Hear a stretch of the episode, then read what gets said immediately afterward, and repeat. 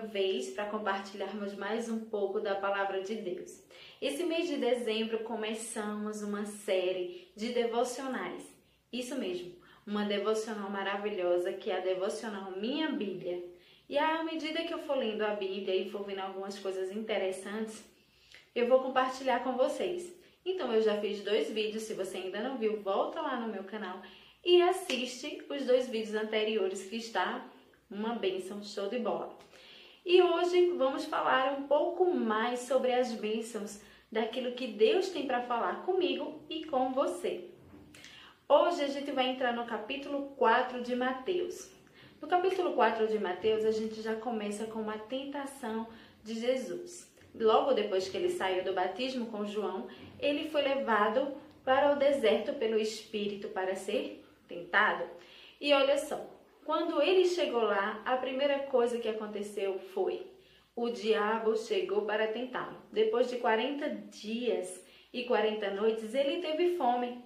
Então o diabo, que ele é muito esperto, ele olha e verifica bem onde é aquele lugarzinho que eu e você estamos precisando, ou talvez estamos mais em dificuldades, ou onde é a nossa, como assim dizer, o nosso calo, o nosso ponto fraco, a nossa fraqueza, daquilo que realmente está ali hum, fazendo com que nós saiamos um pouco da, do caminho, do caminho que Deus tem para a nossa vida, né? Porque Ele lança várias setas. Então ele tenta Jesus com o quê?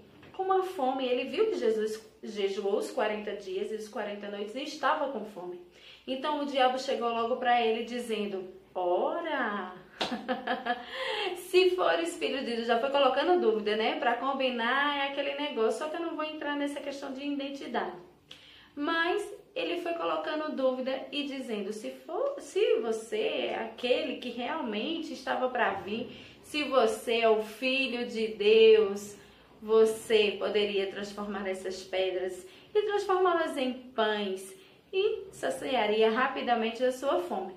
Porém, Jesus é Jesus, né? E ele não cai em nenhuma armadilha do diabo. E o que aconteceu? Ele disse: Não só de pão viverá o homem, mas de toda palavra que procede da boca de Deus. Isso mesmo. E foi isso aí que falou comigo que eu quero compartilhar com você. Nós hoje comemos muitas migalhas do diabo. A gente cai em muita cilada que ele joga pra gente. E na verdade não deveria acontecer. E isso para nos mostrar, Jesus foi lá e foi tentado por ele. E ele foi tentado, se você for ler na Bíblia, por várias outras coisas, ou seja, não teve nenhuma tentação que Jesus não passou, para que eu e você poder, pudéssemos passar também porque assim como ele venceu, nós podemos vencer nele. Então, é de toda palavra que você deve viver. Isso mesmo, você tem comido migalhas do diabo, o diabo tem oferecido vários pratos lindos e maravilhosos para você, porque não vai chegar nenhuma coisa feia.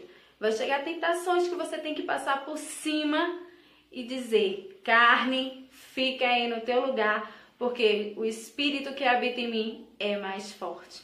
Isso mesmo. Então vamos lá. Do que que você tem se alimentado?